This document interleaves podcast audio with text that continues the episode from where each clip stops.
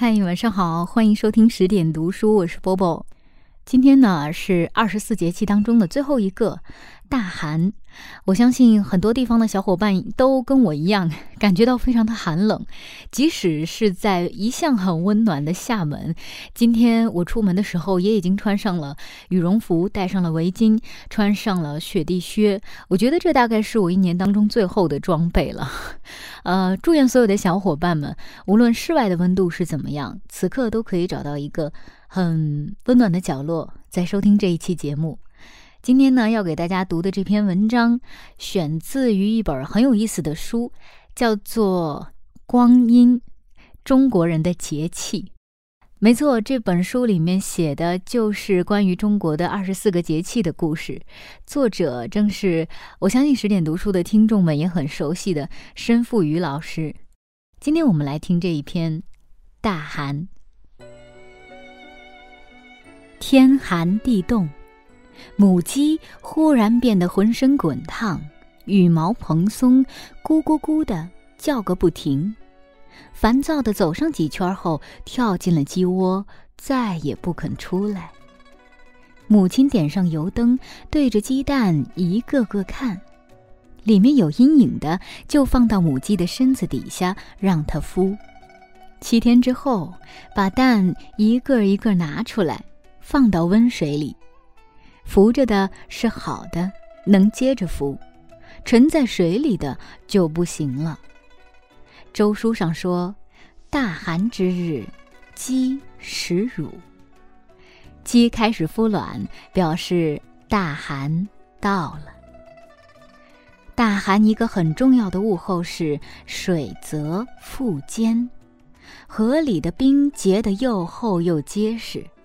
冰可以采集了，藏在冰窖里，留着夏天用。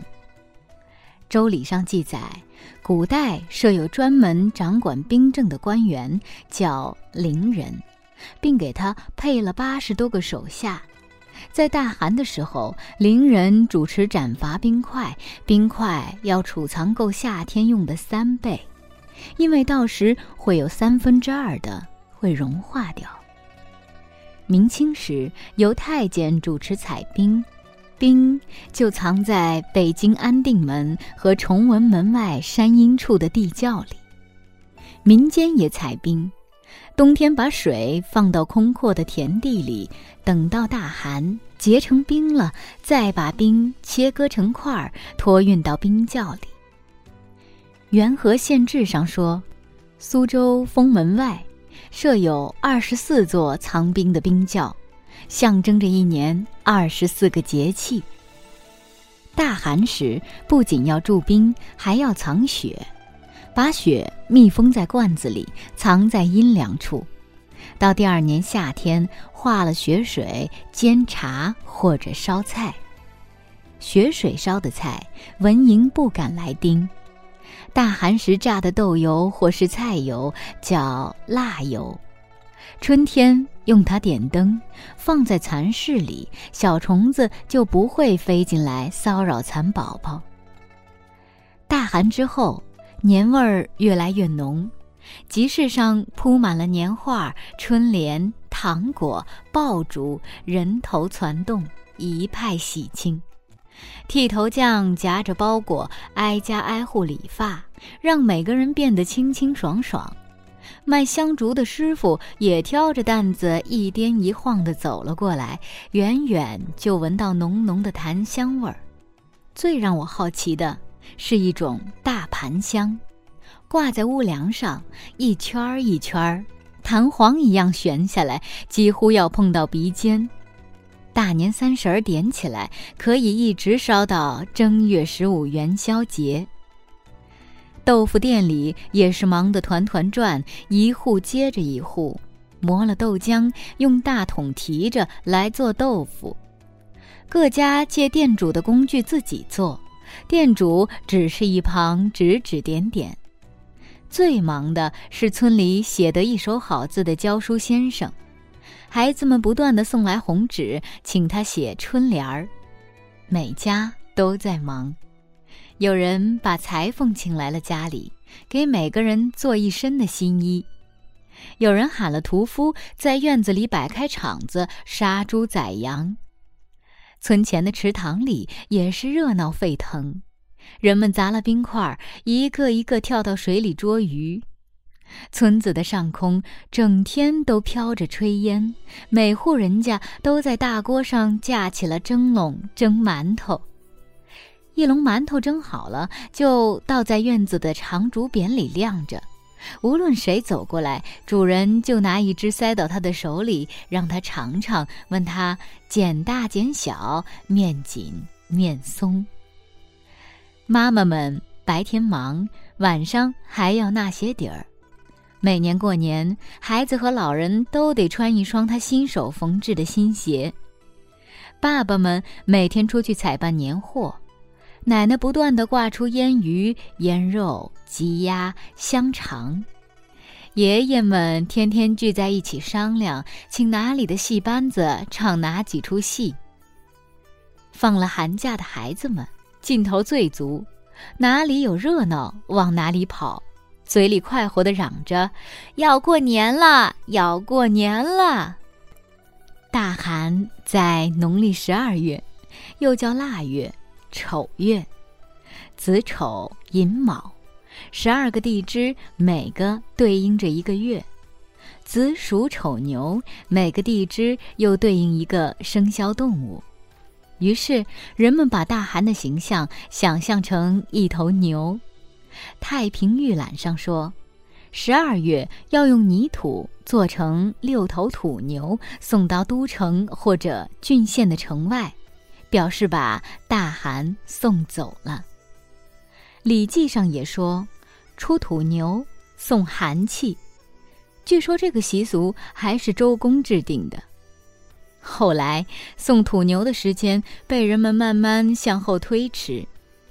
张岱在《夜航船》中说：“今于立春日前迎春，设太岁土牛像，以送寒气。”送了土牛，就立春了。光阴荏苒，又是一个新的循环。四时运转，就是这般首尾相接，无穷无尽。这篇文章就为大家读到这儿，选自于申富宇老师所写的《光阴：中国人的节气》。如果你喜欢它的话，不妨把整个二十四个节气都读一下，一定会有所收获。好了，请大家注意保暖，今晚就是这样，晚安。春天的花开，秋天的风，以及冬天的洛阳。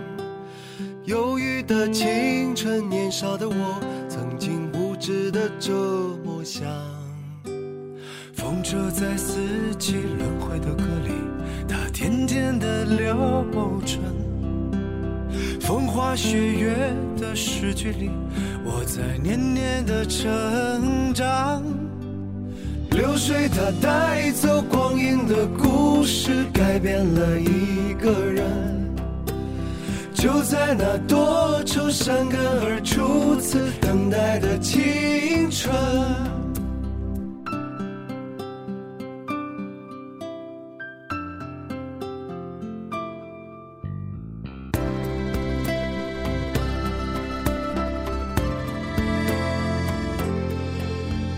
发黄的相片，古老的信，一句褪色的圣诞卡。年轻时为你写的歌，恐怕你早已忘了吧。过去的誓言，就像那课本里缤纷的书签，刻画着多少美丽的诗，可是终究是一阵烟。流水它带走光阴的故事，改变了三个人。就在那多愁善感而初次流泪的青春。